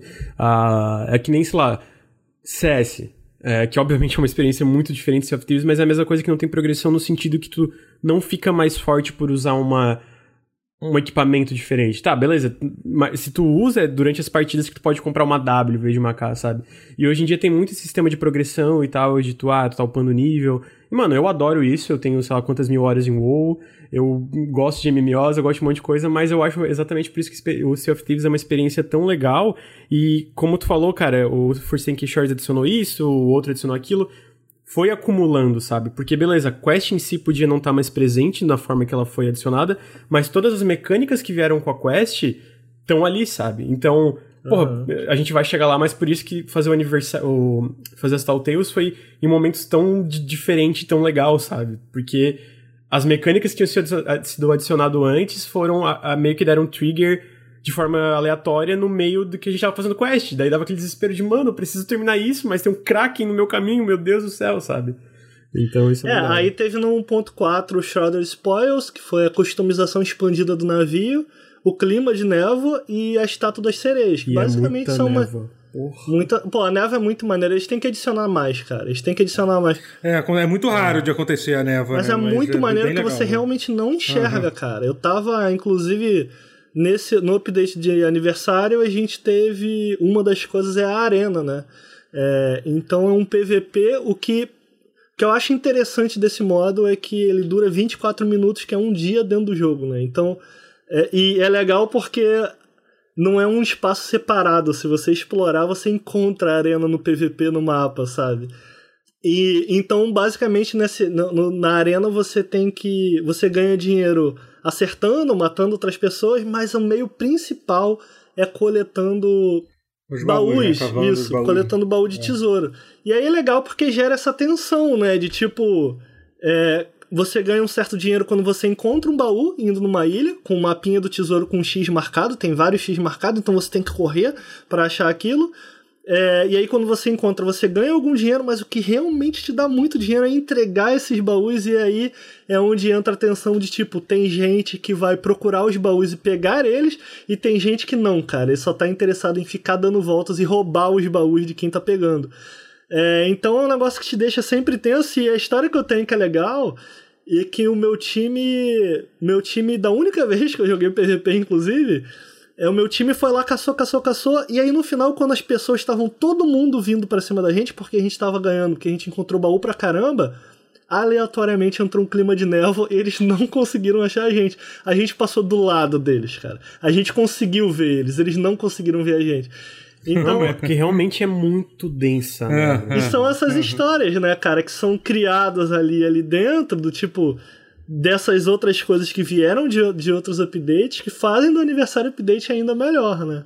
O que, que vocês gostaram do PVP? Vocês jogaram do PVP antes da gente entrar na Telltale em si, que eu acho que é a melhor coisa do update, uhum. pelo menos para mim. Além da pesca, é claro. não, eu, cara, eu, eu, eu joguei bastante do PVP, eu gostei muito, na verdade, sabia? Eu gostei, tipo, eu fiquei impressionado, assim, pra, um, tipo, pra primeira tentativa de PVP que eles fizeram. Eu achei muito legal isso ser uma partida super rápida, de, de 24 minutos, tá? Super dinâmico. Você acha é, 24 é um minutos e... rápido? Esse foi o meu problema. Eu acho que é Pô, muito tempo. Sério, você achou, de, você achou demorar? Pô, Caraca, você não, você eu acho 24 minutos muito tempo, cara. Porque, Pô, cara, porque você começa bem... procurando tesouro, sabe? Não é, não é, sei lá, 24 minutos de Overwatch em que eu começo já na porrada ali, eu tenho que capturar ponto. Você tá é, na... Tu não pode jogar Battle Royale, não. Ah, você é, não verdade, muito é verdade. De jogar é. Battle Royale. Então, pois é, pois é, tipo... Não, foi o que me fez encher o saco, total. Eu, o único Battle é. Royale que eu joguei foi o... O da Respawn, como é que é o nome dele? O Apex. E no é. início eu achei legal, no final eu já tava, ah, não, cara, tô de saco cheio, sabe? E olha que o Apex é, eu acho que, é um acho talvez rápidos. só o Fortnite seja, uhum. seja mais rápido do que o Apex, mas talvez até se não sei, enfim. Eu acho bem ágil, assim, cara. Você pode. É... E assim, eu acho legal que tem, que tem toda uma questão estratégica, tipo, pô, qual é a melhor estratégia? A gente vai atrás do, dos baús, ou a gente tenta, tenta. Porque assim, você tem um placar que mostra, são quatro equipes, né? É, e aí tem um placar dizendo quem tá com mais pontos, entendeu? Então você pode, se você olhando o placar, você consegue descobrir uma coisa. Pô, fulano tá com 400 pontos. Ele pega 100, 100 pontos a cada vez que, que puxa um baú. Então aquele cara tá com, tá com quatro baús. Se a gente for lá e afundar o barco deles, a gente já consegue pegar um, ou fazer um prejuízo ou, ou, pegar os baús deles e vender depois. Entendeu? Então assim, eu achei bem legal. Eu achei, assim, não acho uma coisa incrível que vai revolucionar o mundo do PVP, mas foi uma primeira tentativa de PVP, assim, sabe? Eu achei, eu achei bem, É uma coisa bacana, própria, achei. né? Não é, eu, eu imaginei que ia ser, sei lá, um deathmatch. Não, tipo, é uma, eles sim, tentaram sim, uma coisa eles criaram própria. um modo legal, um modo que não é, tipo, que não é só ficar se matando, uhum. entendeu? Ele foi um modo, um modo, eu, achei, eu, eu gostei, eu gostei bastante. que eu joguei e, também. Envolve, é, envolve pô, quase tudo do jogo, o lance é, de você é cavar, é cavar o tesouro e tal, assim. E até, e eu acho que uma coisa legal do, de, dessas, dessas duas novas é, facções que foram adicionadas, que é a facção da Arena e a Hunter Call, que é da pesca, é, é, que você te permite, eu não sei se vocês sabem disso, mas para atingir o nível Atena, que é o pirata lendário, é uma coisa que a gente mal falou sobre, porque eu acho que ainda é errado a forma de o, o grind para chegar no pirata lendário, por mais que eles tenham melhorado, ainda é ridiculamente alto, sabe? Tipo, eu já devo ter, sei lá, tipo, é, Pô, já devo ter 50 horas, talvez, eu chutaria de Sea of Thieves, se eu fosse chutar. 30 e, tipo, sabe, eu, só pescando. É, É, pois E tipo, e eu, eu, sei lá, ainda falta muito para eu chegar no nível de pirata lendário, sabe? Se você não ficar grindando direto, você, tipo, demora demais para chegar, sabe? É, mas, mas a arena e o Hunter Call te permitem, você só precisa chegar no nível máximo em três facções, não importa quais sejam, entendeu? Ah. Então se tem uma que você acha muito chato, tipo aquela de comércio, que é chato pra caralho mesmo, você pode, tipo, ah, não vou upar mais essa porra, vou ficar pescando eternamente. e aí eu, e aí eu troco. Uma coisa legal que eles adicionaram nisso. Mas vai, continua aí falando. O que, que você achou de forma geral, Lucas? Eu só ia colocar aqui uma do coisa PVP que eu achei muito legal. Porque... Do PVP. Uma coisa que eu achei muito legal na Arena, que trouxe. acabou adicionando também pro. pro pro update como um todo é o dano estendido. Não sei se vocês viram isso, mas tipo. Ah, sim. Destrói o mastro e não só o mastro, destrói a, sim, a âncora, sim. os pedaços de. É, Cada não, pedacinho destrói, eu, sabe? Eu sempre esqueço o nome que tu usa, o volante do. Sim, é o, é o mastro. É. Não. Hum, não, o mastro. O mastro, não. Não, não. O, tô o muito o mastro é o que ah, cai onde fica a vela. É a vela, é. Ah, sei lá. É o bagulhinho de virar. Ah, é, cara, é, o, volante é, do é, é, é, Vocês vão entender. Vou, é, destrói, destrói cada um, né, cara? Uhum. Não, e os próprios sim, buracos sim. que tu faz no navio, se tu acerta no mesmo lugar, ele vai aumentando. Então Exato. vai entrando água mais rápido, Exato. sabe? E agora, dependendo da pancada que você leva, ou, ou da pancada que você dá em alguma coisa, o buraco pode ser maior ou menor. Então tem buraquinhos pequenininhos, tem buraquinhos maiores e tal. Sim, é. É, esse dano estendido eu achei que foi uma parada muito maneira, cara, porque realmente é em cada pedacinho do barco, assim. Eu achei que ficou muito. Em relação ao que a gente tinha no lançamento, em que cada tiro que você dava no barco, por exemplo, se você ficasse dando tiro no mesmo lugar no barco, cara, você não ganhava nada com aquilo, sabe? Era, era, era burrice. Porque criava uma, uma bola e era isso. Agora não, cara. Agora a bola vai aumentando, vai diminuindo de acordo e tal. achei isso muito legal. Eu acho que, é, o que o Totoro falou, eu acho muito legal que o PVP usa todos esses. Não necessariamente todos, mas boa parte desses sistemas que foram integrados no jogo principal. Eu acho que é uma coisa boa até porque para quem quer exclusivamente fazer PVP, né, que tem muita gente que gosta mais do aspecto de PVP, como todo jogo online. É, eu acho que, por exemplo, na parte de técnica tem que melhorar principalmente os loadings, que eu achei muito longos para achar partida e tal. Não não é nem um lance de achar gente, realmente estava demorado para carregar a partida, sabe? Ah, você, é, você, ah, ah, entendi. Entendeu? É entendi, é porque é. tinha gente, tipo, o problema não era achar o pessoal, mas demorava para dar o um matchup de todo mundo, porque, bom, porque o Sea of Thieves sempre, teve esse problema com loading, mas eu acho... Eu... É, tenta jogar no Xbox pra vocês verem o que é loading, é, é, é porque, é, é, que como no, no, no, na parte da campanha tem um loading, sabe, e depois não tem mais, uhum. é de boas, não, não incomoda, mas como no multiplayer tem esse loading a cada partida, é, aí fica chato, partida, sabe? É, aí, fica, é. pra mim uhum. ficou problemático, tipo, ai, mano, mais um loading desse. Uhum. Então eu acho que isso eles têm que tentar arrumar. E, mas assim, é como, como, é que nem eu falei, eu acho que como também o Telltale e os outros sistemas é meio que o começo de uma coisa, né? Eu, eu gostei, mas não foi tipo, meu Deus, que o destaque também para mim foi para mim também foi o Telltales, mas foi um, um sistema de PVP que eu gostei que eles conseguiram transformar essa experiência do Sea of Thieves que é um jogo longo a cada vez que tu entra para jogar, sabe? É, é, não é um jogo geralmente que tu entra meia horinha e joga. Sim, geralmente tu entra é, e joga umas dá, três horas, pois sabe? É, exatamente. E eles conseguiram é, meio que deixar isso bem sucinto, assim, uma partida rápida. Então isso 24 eu gostei. minutos não é rápido, gente. 24 não, minutos é rápido, muito tempo. Rápido, rápido. Cara, não é, cara eu, eu duração de uma partida. É, Caraca, 24 é, é, minutos. É bem, razoável. É muito tempo. Cara, é bem. Cara, uma partida de Overwatch leva meia hora, por exemplo. Uma partida é porque competitiva. para pra pensar, 24 minutos pra você perder no final. Olha que merda. Ué, mas. Caraca. PUBG, PUBG você tem uma chance em 100 de perder. e você passa mais de, mais de meia hora jogando uma partida às vezes. Você tem uma chance em 100 de ganhar. Pra mim, que joguei, eu joguei muito PUBG, sabe? Uhum. Pô, adorava. O PUBG tem 250 horas é. de PUBG, mano. Tinha partida que eu jogava uma hora e perdia. Tipo, ficava puto. então, pois é. Mas assim. Eu acho que falta Beto Royale na vida é. do Ricardo. É isso. Ele, ele ia achar 24 minutos é bem é o último jogo multi... Joga DayZ pra você ver o que, que é bom. Ficar, ficar três horas correndo de um lado todo pro mar, do mar pra levar um tiro, não saber da onde e morrer é e acabou. o último jogo multiplayer online que eu joguei foi o Gwent por muito tempo. E o Gwent, cara as partidas podem ser longas, como elas podem acabar num estalo, cara. Você entendeu? Então, tipo, isso era legal. Quando, até quando eu perdi, era divertido, porque, cara, acabou, foi rápido, vambora. Ou então o jogo de luta, que eu gosto muito. Jogo de luta são é, dois rounds, tá bom, falta... vamos pra outra partida, entendeu? Então, tipo, pra mim, cara, 24 minutos é tempo pra caralho, pra perder. Porra, se eu fico puto quando eu perco em 5 minutos e 24 minutos, meu irmão, eu tô bufando. Então, porra. Não, é... mas eu entendo. É, tipo, mas dentro do contexto of Thieves, que nem eu falei, eles conseguiram pegar essa parte que no, no modo principal lá, vamos dizer, é muito mais longo, sabe? E aqui ficou uma coisa muito mais densa, mais rápida. E, eu, e isso eu gostei, mas eu queria ver o que, que eles conseguem fazer mais com isso. Eles conseguem adicionar, às vezes, criaturas, sei lá, brutar um megalodon ali pra oh, verdade, deixar verdade. ainda mais caótico tudo. Então, e aí é o meu. E aí eu gostei, mas foi tipo, cara, para mim o destaque não, não tem jeito, cara. Telltales eu achei é. muito... Vamos falar da Telltales, cara. Antes, de, antes da gente falar da Telltales, a gente... a gente tem também o Hunter's Call, que basicamente eu acho que esse é o que vai causar o Totoro a gritar de alegria, porque gostou muito. que é basicamente ele adiciona peixes e pescarias. Eu sei, é estranho eles só agora terem adicionado pescaria é, e é. peixes ao jogo. Tinham peixes, mas não tinha pescaria. É, dá para caçar também os porquinhos, a cobra, a galinha e fazer comida. É tudo bem simples, E aí na que real. tu entrega agora pra uma facção, né? Tem essa Exato, facção que pode aumentar. É, Mas não tem uma história, não tem nada. O que de uhum. fato não, não tem. adiciona uma história. Eu acho que eu acho que é seguro dizer que é a campanha do jogo. É, pode ser terminada com amigos ou sozinho, que é a Telltales. Já que você gostou tanto, Lucas, eu queria muito, não sei se você consegue, se você achar que não, faz aí você, Explica para as pessoas o que são as Telltales. As Telltales são basicamente a forma. Porque o jogo sempre teve essa, vamos dizer, uma história que era muito mais. É aquele negócio de.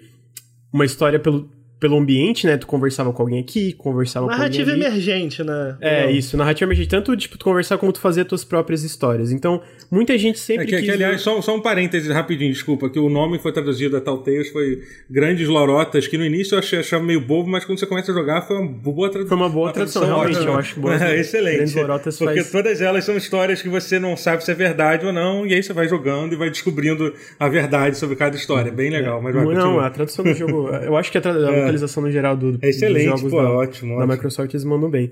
Então vamos falar as grandes lorotas, porque eu acho que a maioria das pessoas jogam dublado em português. Então essas grandes lorotas são basicamente. A, a galera sempre quis uma coisa mais direcionada de Sea of Thieves, e essa foi meio que a resposta da Rare. E elas funcionam basicamente que no começo, qualquer taverna, que é um, um meio que um. Nessas ilhas é, onde tu pode vender as coisas, sempre tem uma taverna. E nessa taverna sempre tem o, um cara que eu esqueci o nome dele. E ele. É um ele NPC. Do lado desse é, cara tem um livro, é. É. que é o começo das grandes lorotas. Então essas quests são basicamente... É, eles usam a mesma lógica de tu ter aqueles mapas e aquelas, é, aqueles enigmas e aquelas rimas que indicavam alguma coisa, mas de uma forma muito mais narrativa e mais... Cara, tu tem que ir até ponto X e aí lá tu vai descobrir alguma continuação da história e vai continuando e tem a parte 1, parte 2, parte 3. Então realmente é uma história, sabe? Tem um uhum. começo, um meio um fim.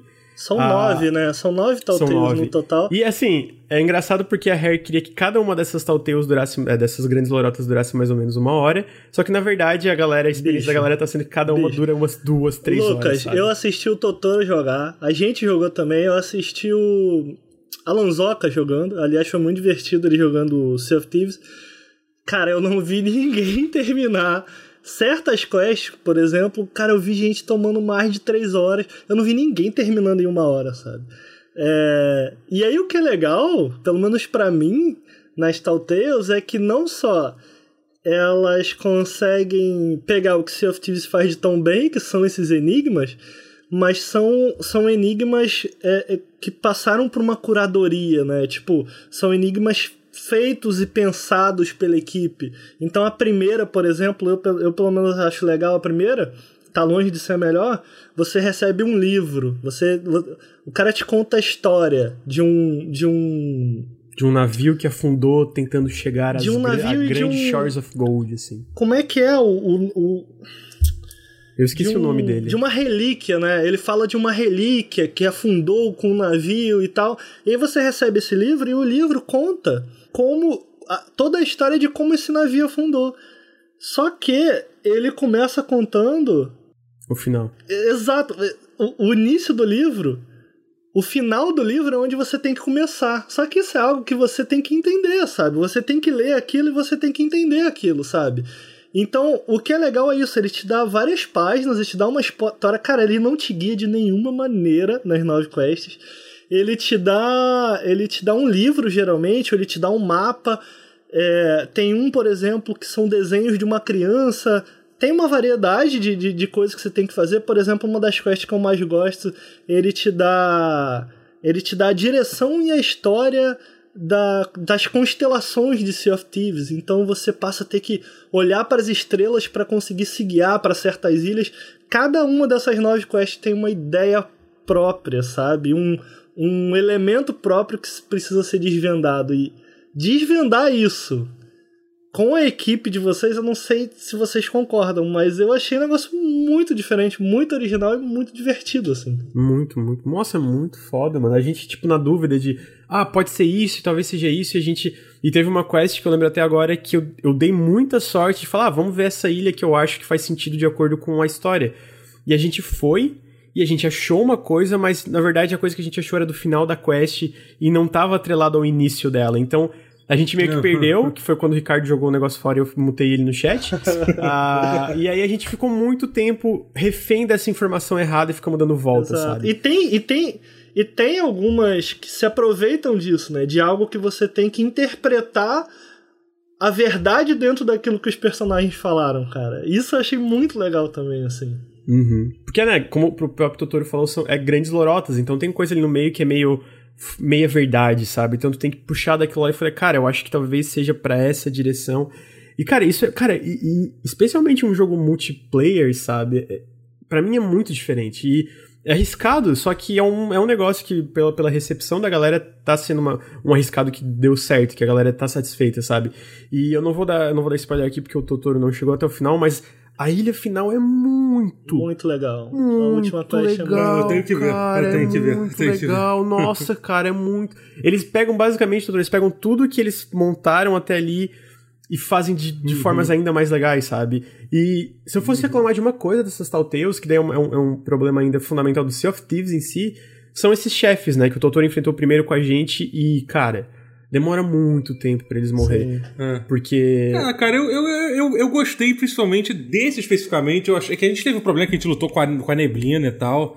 A névoa, é, né? Eu gostei, cara, porque é, é, porque foi com uma. Foi, pelo menos foi, foi, um, foi um combate diferente. Não, é, né? total. Eles do, realmente, do normal, pela primeira né? vez, eles, eles uhum. adicionaram. É, é. Bom, eu, ó, pra quem tá assistindo, vai ter um spoiler de basicamente como é que funciona o primeiro chefe que é basicamente tá escutando, tu meio que tá acompanhando a história dessa pessoa que perdeu o tesouro da primeira quest que te guiaria através do. No, no mapa do Sea of Thieves, todo, todo mundo que jogou sabe que tem um limite, que o mar fica vermelho, assim, né? Então tu pode ir além desse limite, graças a esse, esse tesouro, né? Então, basicamente, tu acompanha alguém que pegou esse tesouro, só que afundou. E aí depois tu encontra meio que o esqueleto da, da, dessa comandante, e ela realmente é uma boss fight. Ela sumona esqueletos, ela dá um, um pulo e um ground ela pound. Ela tem ações que nenhum outro bicho é... dá, dá, dá antes no jogo. Exatamente, isso eu achei legal. muito legal, sabe? Só que, né, o problema é que ele, ele, o jogo meio que... É, ele escala de acordo com quem, quantas pessoas está jogando. Então, com quatro jogadores, nossa, ela tem muita vida. Tipo, muita vida. E aí a gente deu azar que a gente pegou o navio para chegar nela e usar o canhão, e aí teve a névoa. Então a gente não conseguia. Cara, a, a, névoa, vocês têm que entender que é muito densa. O navio tava perto da praia e a gente não conseguia ver ela, porque por causa da névoa. Ah. Então a gente acabou demorando e isso se repete em outros chefes, sabe? Que eles são muito resistentes. Mas nossa, mano, eu, nossa, eu adorei demais. É, que eu só lutei com esse. Talvez se tivesse pegado outro, talvez realmente seria cansativo. É, um amigo é. uma vez me perguntou, cara, e eu trago essa pergunta aqui para vocês. Ele falou assim: bicho, o que, que você gosta desse jogo? Porque você pega um objetivo, e de forma geral isso acontece também no Shores of Gold, é, no Shores of Gold, no Telltales, que é, cara, beleza, você tem que entender o seu objetivo, você tem que, você tem que descobrir um enigma, mas entre descobrir, entender e chegar ao final desse enigma, cara, você não faz nada, você fica no mar andando. Por que não jogar Agora um jogo de puzzle pescar. de uma vez? Vocês têm uma resposta para isso? Por que Sea of Thieves, cara? O que, que tem de legal em Sea of Thieves? Não só na Telltales, acho que na Telltales é, também. Eu acho que a primeira coisa que eu digo é a interação. Esse é um jogo que realmente... É o único, um dos problemas desse jogo que eu falei assim, cara, desculpa, esse jogo não dá para se jogar sozinho ou se jogar com gente aleatória nesse jogo, sabe? Tipo, é, é muito difícil, sabe? Eu até conheço, tem um amigo meu, o Felipe que ele joga, ele joga só com random. Ele falou assim, cara, eu, eu entro na partida, eu só uso a comunicação do, do jogo, aquela tipo, vira pra esquerda, vira pra direita, porque é legal que traduz para qualquer língua, é legal isso, sabe? Você fala em português, mas se o cara for francês, tá jogando com você, vai aparecer em francês. Mas, cara, para ter experiência boa no jogo, você tem que estar tá jogando com, alguém, pelo menos uma pessoa. Duas pessoas já é tipo, já, já é ótimo de uhum. jogar com o navio, Às vezes é até melhor do que jogar um galeão com quatro pessoas que não sabem jogar direito. é melhor ter duas que sabem quem sabe jogar bem, assim, sabe? Eu acho que isso é uma coisa que, pô, que faz, que faz toda a diferença. E, e, todo jogo é, e todo jogo é pensado nisso, sabe? Eu acho que isso é legal, cara. Tem aquela coisa de você poder mostrar o mapa pra pessoa, entendeu? Você poder entregar a banana, entendeu? Tocar música, entendeu? Uhum. O jogo, todo jogo é pensado. Aquela coisa que você falou lá no início, né? Que é o Group Sharing Experience, né? Que você falou, uhum. que você disse, né? Então eu acho que isso é o que faz é, porque é até engraçado que um amigo meu perguntou assim: ah, pô, teve essa, atualização aí do, do Sea of Thieves e tal. Aí eu falei assim: é, pô, muito maneiro, adicionaram nove missões, um monte de coisas diferentes e tal. Aí ele falou assim: é, mas você tem que cavar tesouro e matar esqueleto nessas missões? Eu falei: tu tem que cavar, tu tem que cavar sim, muito tesouro sim. e matar, então, esse, e matar esse esqueleto. Essa é do meu amigo também, sabe? É. Entendeu? E aí realmente é foda isso, assim. O, o gameplay não, não tem muita coisa de. Assim, por mais que a gente vai falar aqui, que é legal mesmo, a história é super legal, você tentar descobrir os puzzles e tal. A, a, me, a mecânica básica do jogo ainda é cavar e uhum. matar esqueleto. Então, é isso. Eu, eu acho que o que eu diria é que é, um, é o lance de algum multiplayer, é o que acontece no meio disso, sabe? A, as conversas tem no navio, tipo, agora em vez de estar tá só navegando, tá navegando meio, cara, mas será que é lá mesmo? Será que não pode ser aqui? Talvez ali, papai. Tem essa discussão, tem. A, que, que você tá rindo, Totoro? Desculpa que eu tô rindo agora quando você falou no meio do navio. Eu tava lembrando daquela história. Você lembra uma vez que a gente jogou isso? Foi quando a gente tava até no, no update da, do, do vulcão. Que tinha um cara muito louco jogando pra gente que ele perguntou assim: ah, qual, é, qual vai ser o nome do barco? Nossa, é verdade, cara! Ele. É verdade, a gente ficou meio assim. A, a gente deu um nome pro barco, porque ele queria dar um nome pro barco. Sim, né? não, ele queria é. dar um nome, ele explicou porque isso significa o fogo dos tá. dragões. Ah, não sei mano, que é bonitinho, cara. É. Ele tava muito entretido cara, ali, ele, cara. O cara. É, ele tava muito é, no roleplay é, da é, parada. É, assim, caraca, sabe? eu tinha esquecido disso, cara. Eu tinha esquecido. É porque eu lembrei dessa história. Foi... Mas assim, é, é, é, de, é, eu, eu conversei, eu falei sobre isso no nosso podcast de melhores do ano, que eu falei assim, cara, eu acho que o que as pessoas não entendem sobre Sea of Thieves é que o que faz o que faz de Sea of Thieves divertido e interessante não é necessariamente o que você tem para fazer nele, mas é o que pode acontecer dentro dele, sabe? E é, é essa hum, interação uhum. entre jogadores, sabe? E eu não tô falando só entre a nossa equipe até fora. Eu acho que o Telltales não se aproveita disso, do tipo, é realmente uma coisa focada, tanto que, cara, quando aparecia mais alguém para atacar a gente, a gente, ah, cara, só deixa a gente em paz, eu tô completando a quest aqui, sabe? É, tô fazendo a é, quest é, Mas para fazer cara, com amigos é muito legal.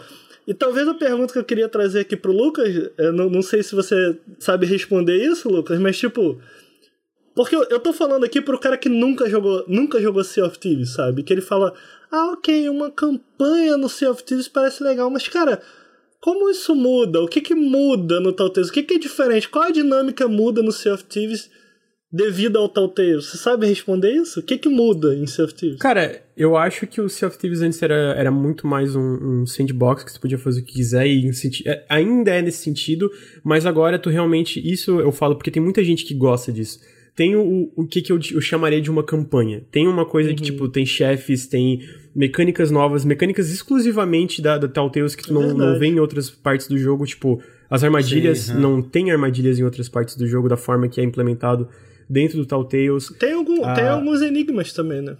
É, não, e, e os, os, próprios enigmas, tu citou as estrelas, sabe? Nenhum, nada do jogo utilizava navegação por estrelas, e agora usa, sabe?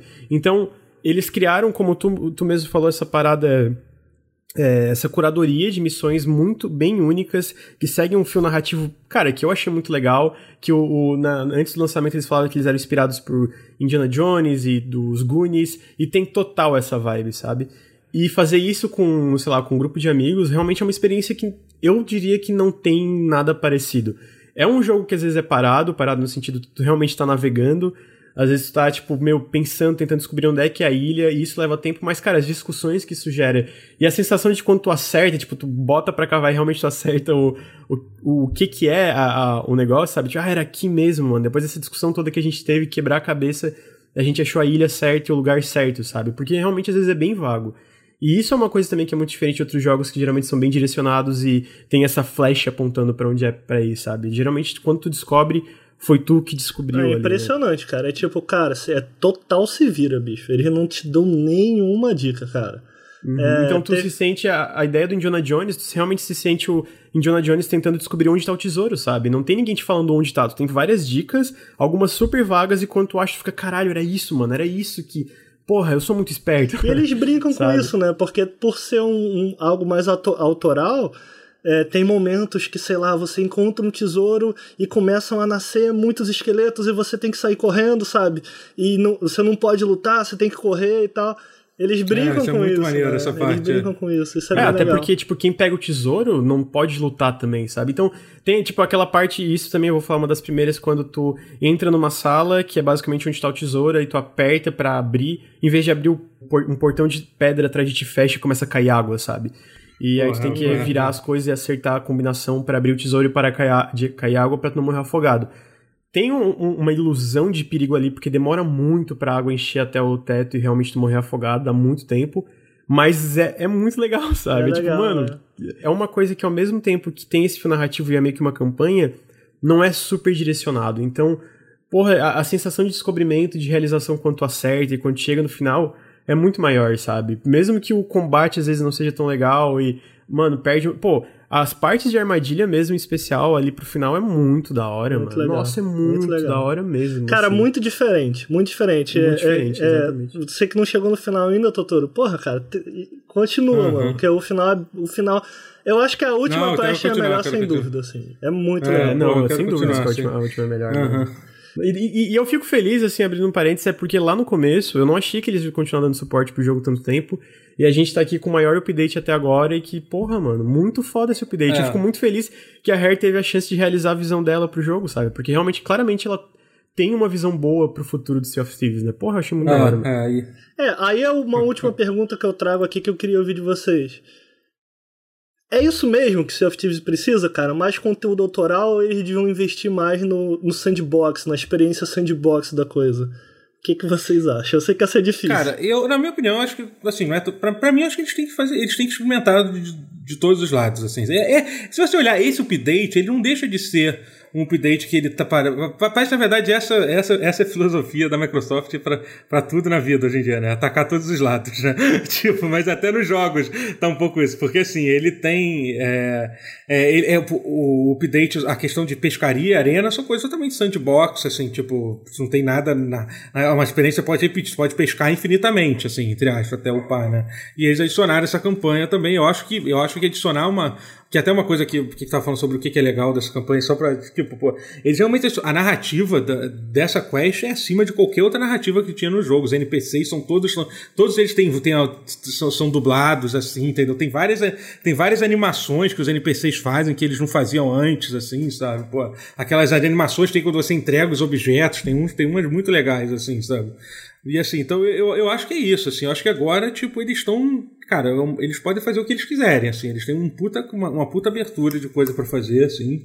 Eu acho que, obviamente, não dá para esperar que eles vão lançar um update desse tamanho a cada. Uhum. cada é porque mês, não existe meses, um conflito entre o conteúdo autoral e o conteúdo mais emergente que eles se, originalmente estavam se propondo a fazer. Eu não acho que tenha, cara. Eu, você vê isso em outros jogos, assim, também, que dá, dá certo. O próprio, sei lá, o. Por exemplo, você, pega esses jogos de survival que é, tipo Ark ou, ou, ou, Conan, eles têm uma campanha que você faz, você pode terminar e chegar lá no endgame, e além disso tem toda a questão de você construir base e fazer, fazer o resto das coisas, sabe?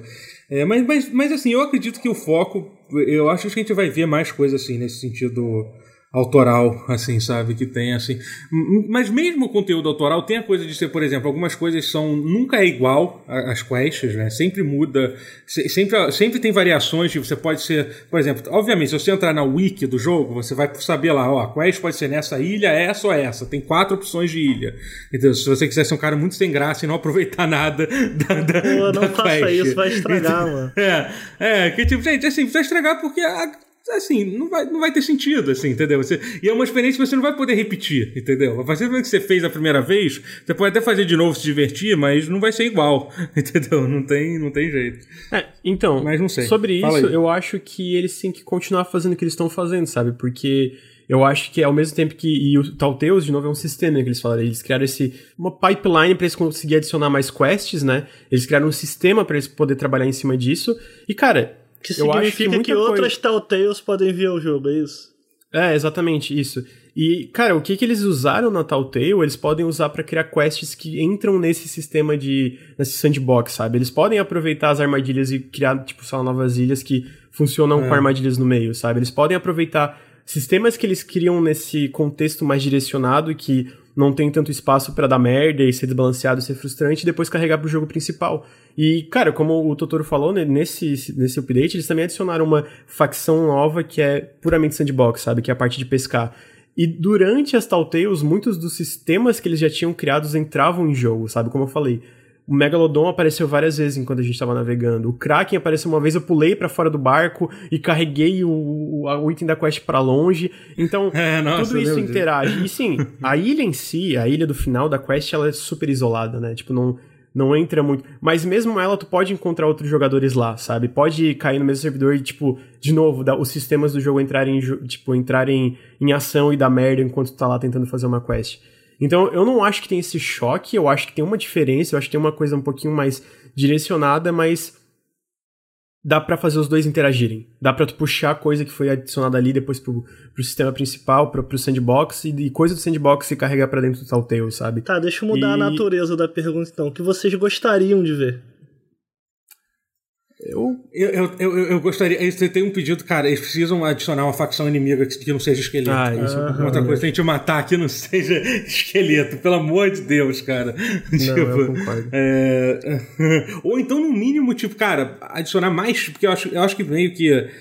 Acho que eles, no lore do jogo é isso. Você mata esqueleto. Eu acho que faz parte. Não, eu entendo eles não querendo botar, tipo, sei lá, pirata NPC para você matar, que eu acho que fugiria do sentido. Uhum.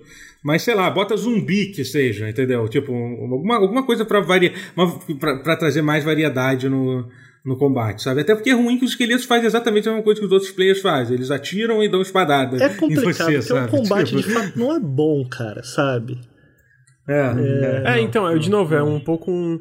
Tentar dar um. Isso é difícil, né? Por causa, exatamente por causa do sistema de não ser do jogo ser essa coisa igual para todo mundo, mas tentar dar um revamp, um revamp de verdade, né? O que eles fizeram ali foi dar uma balanceada em algumas coisas.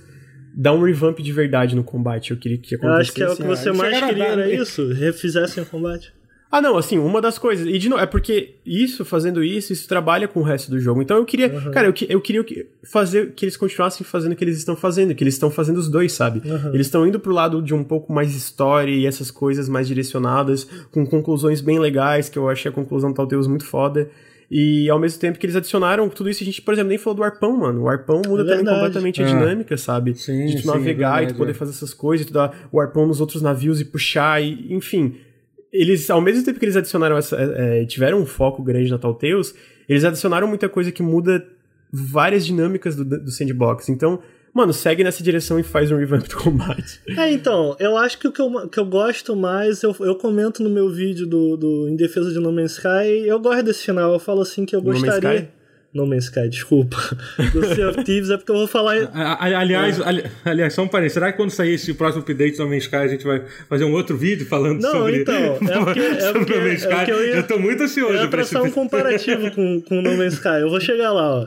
Eu, eu comento assim nesse vídeo do, do Em Defesa de Sea of Thieves que eu gostaria de ver que eles continuando a investir em criar uma cultura. Então, por exemplo, esse update, cara, eu acho isso muito legal, de tipo de você criar criar um mito ali, né? Então eles criaram esse tubarão gigante, criaram, eu lembro que na época, esse foi o primeiro update, né, que é o Hungry Deep. Na época eles lançaram vários teasers e aí você tinha um tambor e você tinha que se aliar com uma outra equipe para vocês serem amigos. Cara, eu acho que essas interações que nascem dentro do jogo, sabe? Eu acho isso muito legal. Porque eu não, eu não sei outro jogo que faz isso, sabe? Criar não só essas interações, como essas histórias, esses mitos em conjunto, colocar esses jogadores juntos atrás de alguma coisa, sabe? Maior do que eles dentro do, do universo do jogo. Que é algo que o Telltales faz também. Então, mano, eu amo isso, sabe?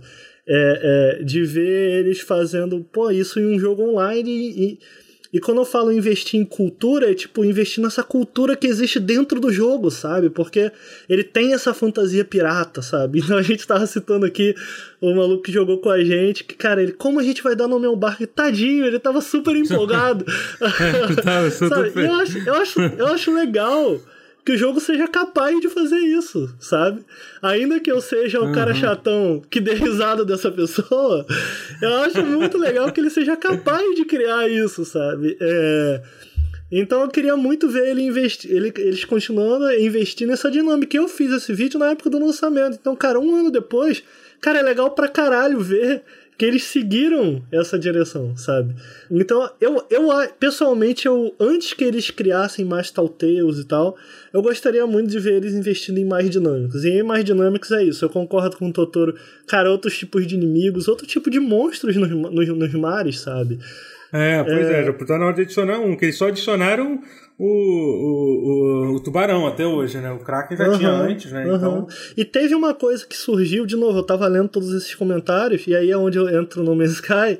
Teve uma coisa que surgiu, inclusive, na nossa live, em que a gente tava brincando, pô, o que, que poderia ter mais?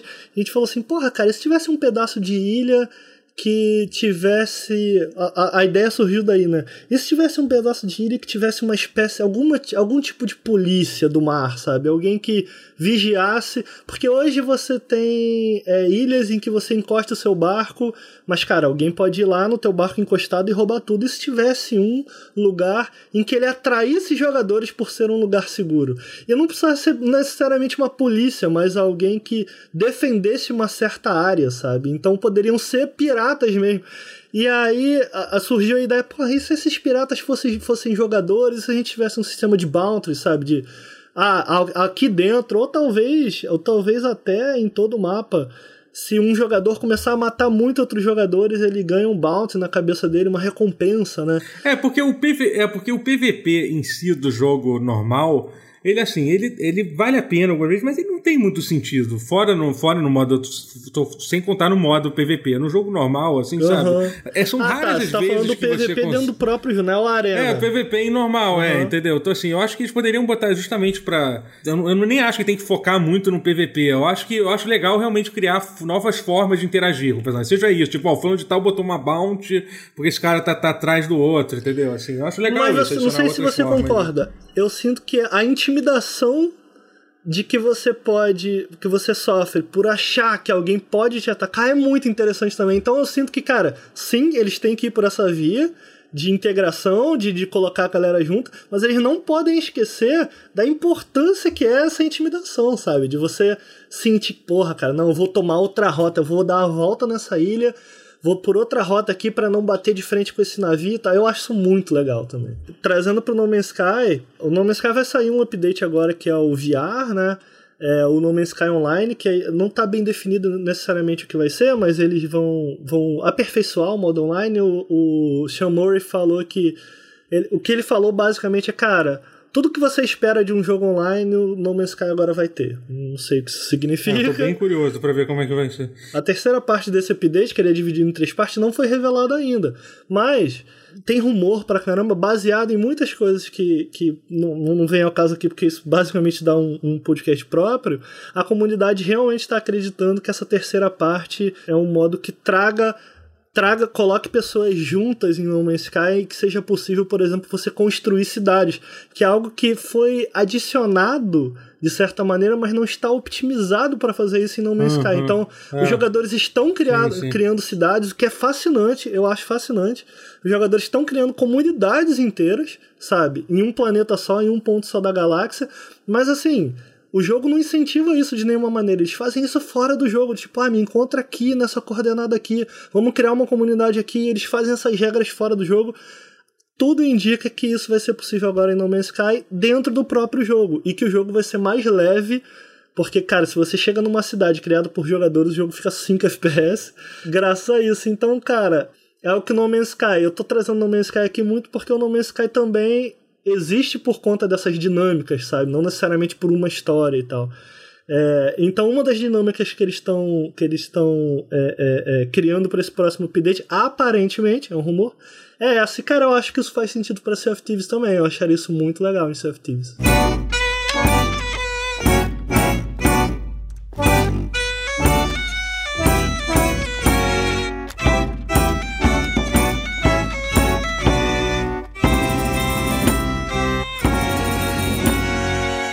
Eu queria, pra gente finalizar, cara, responder a pergunta mais básica. Você recomendaria a compra só no Game Pass? O que, que vocês acharam de forma geral desse update de Safety? Ah, eu acho que eu recomendo. Eu, é um jogo que eu recomendo pra caramba. Você tem que saber exatamente o tipo de jogo que você quer jogar, entendeu? Você tem que saber. Como a gente comentou, não é um jogo que tem a progressão, não espera progredir que nem que nem um MMORPG ou alguma coisa assim, não é para isso, assim, entendeu? E tem amigos para jogar, mas eu acho que, que, que, nessas condições, cara. É... Não jogue sozinho? É, não jogue sozinho. Pois é, o que eu falei assim. É, né, nessas condições, cara, vale muito a pena testar. E, cara, você pode. Ah, o Game Pass sempre rola uma promoção meio louca, que às vezes é um, é um real por três meses, um mês e tal. Então, assim, tipo, experimenta o jogo antes, sabe? Pra, porque realmente é uma experiência diferente de outros jogos. É, é, sea of Thieves. Não é um jogo.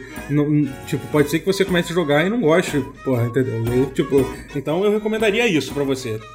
assina um mês do Game Pass, pega uma promoção aí, entendeu? Mas assim, na minha opinião, para mim, pessoalmente, eu acho que ele vale, ele vale o full price do jogo hoje, hoje em dia mais do que quando, quando, é, quando eu, lançou. Eu recomendaria também hoje, eu acho que. É, de novo, né? Expectativa e realidade, né? Saiba o que, que o jogo é, não vai procurando um jogo de, sei lá, um, um jogo sobre loot, que ele não é isso, né? E daí não, não adianta tu ir com uma expectativa que não tem nada a ver com o jogo, mas tu sabe que é testar e quer saber, cara, como o Totoro falou, tem Game Pass pra testar, mas eu recomendaria também Full Price. Eu, eu, eu, já gostava, mas especialmente depois desse update, eu, cara, achei que. Que nem eu falei, eu acho que eles estão numa direção muito boa, eles estão sabendo balancear o que, que quando fazer, como adicionar sistemas, quando não adicionar sistemas. E eu acho que ele tem muito potencial. E eu fico feliz que no, no último vídeo logo depois do aniversário update, eles falaram, cara, isso é o começo, sabe? Eles querem fazer muito mais coisa com o Sea of Thieves ainda. Espero que eles continuem com o suporte da Microsoft, que eles uh, não, não tenham que uh, fechar os servidores, sei lá, mas Mano, eu gosto demais do jogo e atualmente, assim, 2018 ele não chegou a entrar na minha lista com o Ricardo com o Bruno Botaro, mas 2019 ele tá na minha lista tipo, de favoritos, especialmente depois desse update, sabe? Eu realmente adoro esse jogo. Tudo, tudo que a Microsoft dá a entender é que, obviamente, vai, vai ter retrocompatibilidade nos próximos consoles do, do, do, próximo console da Microsoft e, e, também vai ter crossplay com os consoles antigos. Imagino que não tem por, por que não ter, no caso do, do Sea of Thieves, já tem com PC, por que, que não teria com, com o próximo console da Microsoft? Então, assim, eu acho que é um jogo que ainda. Eu, eu viria facilmente a Microsoft atualizando ele por mais uns dois ou três anos, tranquilamente. Você assim, acha que sabe? ele tem perna, né? Eu acho que sim, eu acho que sim. É, então, eu diria mais um ano, assim, com certeza. Aí depois, aí realmente, além disso, é difícil. Mas eu acho que, eu acho que ele tem, ele tem cara, ele tem cara de ser um bom jogo para se jogar no lançamento do próximo Xbox. Vai ter, vai ter gente jogando. Assim. Você já tá recomendando o jogo no é. lançamento. gente, é... o que, que vocês andam fazendo aí na internet? Mais uma vez, lembrem quem ouviu aqui vocês, onde as pessoas podem encontrar vocês, o que vocês andam fazendo na internet. Totoro. Beleza, vou ser mais rápido dessa vez. É, no YouTube é canal tutorial e Totoro Daily. Na Twitch, twitch.tv barra canal tutorial. Vai lá. Legal. Lucas. Faço live e falo de videogame. Eu tô num tal de Nautilus Link aí. É... Pois é. Sou obrigado por contrato estar em todo podcast que posso falar. Não, mas basicamente é isso aí. A gente tá. É, é, eu tô no youtube.com/barra nautiluslink, a gente faz vídeos, ensaios, análises, um monte de coisa lá no canal. A gente tá no Twitch, twitch.tv/barra nautiluslink, e o meu Twitter pessoal seria twitter.com/barra lucasedwardrz. Tem que mudar esse arte, é muito complicado. Muito difícil, é. a gente sempre fala que é muito difícil. Gente, vocês podem me encontrar no arroba lá no Twitter. É, eu queria agradecer a quem ouviu, espero que vocês tenham curtido. Mais uma vez eu reforço aqui que a ideia do. Como é o nome? Eu posso falar, né? A ideia. Eu sempre acho que é falando sério. A ideia do posso falar é que a gente não só comente sobre um jogo, mas a gente comente em volta dele. Eu acho que a gente fez isso mais uma vez aqui. Pessoalmente eu Sucesso. gosto de bater esse papo, eu acho muito da hora conversar com todo mundo que eu chamo aqui para conversar, porque eu acho que tem um papo legal a ser batido. Eu gostei muito do papo, eu espero que vocês tenham curtido também. Cara, se gostou, se não gostou, traz o feedback para mim, pode me procurar lá no Twitter, manda um e-mail pra gente. É... E se gostou muito, se adorou muito, se amou, apoia o Nautilus lá no apoia.se barra Nautilus, já que o Posso Falar é parte dessa nossa nova campanha no Apoia-se. Então, mesmo cinco reais seria muito importante para a gente. É, ajuda a gente a continuar esse nosso trabalho. Afinal de contas, eu acho que quem está aqui ouvindo, e se você não sabe, saiba que o nosso veículo principal de conteúdo na internet é o youtube.com.br nautiluslink. A gente faz análises, a gente faz preview de jogos independentes, a gente faz vídeos ensaios dê uma olhada lá. Não deixe de ver também o vídeo do Sea of Thieves que eu fiz lá, que é o Em Defesa do Sea of Thieves. É um vídeo do lançamento, mas eu ainda gosto bastante dele. Talvez ele ajude a esclarecer certas coisas que a gente fez, que a gente falou aqui durante esse podcast. Cara, eu queria agradecer de novo a, a, ao Totoro, que muito gentilmente veio aqui conversar com a gente. Queria agradecer o Lucas. Ricardo, e é isso, posso, eu vejo vocês no próximo coisa? episódio. Pode falar. É, o Ricardo falou do apoia.se barra Nautilus, mas agora, amanhã vai, a gente vai fazer um diário de bordo nesse, quando esse podcast sair já vai ter feito. A gente tem um PicPay também agora. É picpay.me barra canal Nautilus. Se quiser, se não puder pelo apoio, se quiser apoiar a gente pelo PicPay, tá aí a oportunidade. Nossa, esse eu nunca vou lembrar. PicPay, olha aí, você pode ajudar a gente. Na real, você pode ajudar a gente também pelo Twitch. A gente faz lives lá no twitch.tv barra nautiluslink. É, qualquer forma de apoio ajuda demais a gente, né? Ajuda a gente a continuar produzindo conteúdo. Enfim, depois dessa interrupção lamentável, eu termino aqui o programa agradecendo a vocês e agradecendo a todo mundo que ouviu a gente durante essa uma hora aí. Muito obrigado, até o próximo programa, gente. Valeu. Valeu. Valeu.